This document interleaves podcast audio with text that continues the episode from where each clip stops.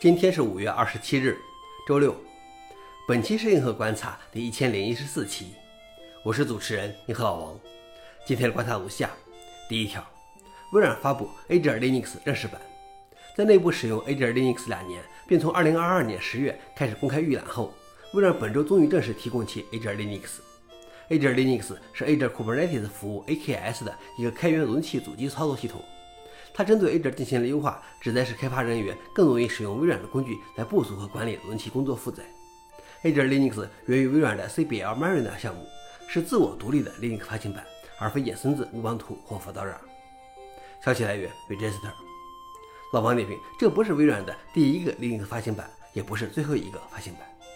第二条是使用 XFS 的系统暂时不要升级到 Linux 6.3。上周以来，多个用户已经报告了在升级到 Linux 6.3稳定内核时，XFS 文件系统的元数据损坏问题。当他们在基于 XFS 的服务器上运行 Linux 6.3时，服务器不断崩溃。据报道，Linux 6.4内核对一些受影响的用户来说工作正常，这让人觉得一些补丁可能没有很好的回传到较新的 Linux 6.3的小版本。消息来源 f o r u n i x 老王点评：这比较罕见，无论是 Linux 稳定版还是文件系统，出现这样的问题太不应该了。或许我们该担忧 Linux 内核的质量把控了。当然，谨慎的系统管理员从来在更新上都是懒惰的。最后一条是，Bitva 等进军无密码安全领域。可不而简单的事实是，密码泄露正变得像人们闯红灯一样普遍。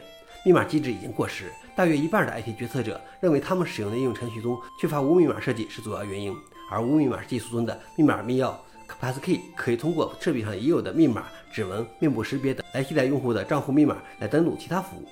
它不仅消除了对密码、用户名和双因素认证 2FA 的需求，而且还通过减轻盗鱼攻击的风险来增强用户的安全性。流行的开源密码管理程序 Bitwarden 推出了 Passwordless 倒带五，这是一个开发者工具包，用于将无密码技术集成到网站和应用程序中。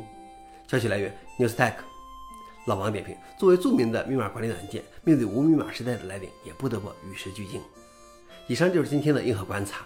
想了解视频的详情，请访问随后链接。谢谢大家，我们明天见。